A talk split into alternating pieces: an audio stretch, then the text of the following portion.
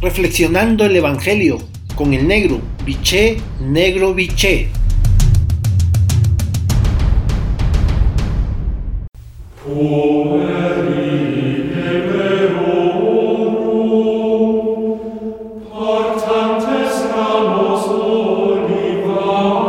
Buena tarde hermanos y hermanas. Hoy el Evangelio de Lucas en su capítulo 7, versículo del 11 al 17, la frase central es la siguiente. Joven, a ti te lo digo, levántate. La muerte es siempre dolorosa e incomprensible. Marca una separación, una distancia que nos resulta insoportable se nos rompe las entrañas de puro dolor. Siempre es así. Pero la muerte de un joven es más dolorosa si cabe. Es una vida truncada sin haber conseguido sus objetivos mínimos, sin haber tenido la oportunidad de llegar a su plenitud.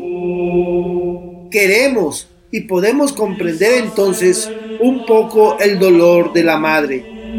Jesús se compadece de una madre que acompaña a su hijo muerto. Su acción milagrosa es decirle a quien está postrado, levántate. El muchacho, sin más, se incorpora y comienza a hablar. Así, el Evangelio trae un mensaje para los que sufren como la viuda de Naín. Una sola palabra, levántate, es la que nos hace falta para volver a la vida.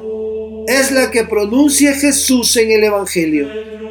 A veces, sí, a veces solo basta esa palabra para incorporarnos a la vida. Jesús nos invita a levantarnos de la esclavitud de la muerte, a levantarnos de este sistema opresor que tenemos, a levantarnos de las injusticias. Levántate de la soledad, del hambre, de las desnudez, del peligro, del mal, en fin, de todo aquello que te quita la vida.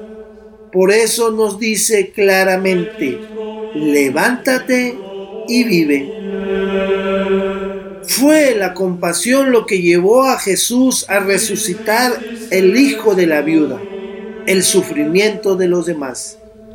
Por lo tanto, para tu reflexión de esta mañana tarde, tomándote el tiempo necesario, y el silencio que requieres, la pregunta es, ¿produce en nosotros y en nosotras la misma compasión? ¿Qué hago para ayudar al otro, a la otra, a vencer el dolor y crear vida nueva? ¿Qué hago para levantar al que está caído? Hasta entonces, un abrazo, los quiero y rezo por ustedes.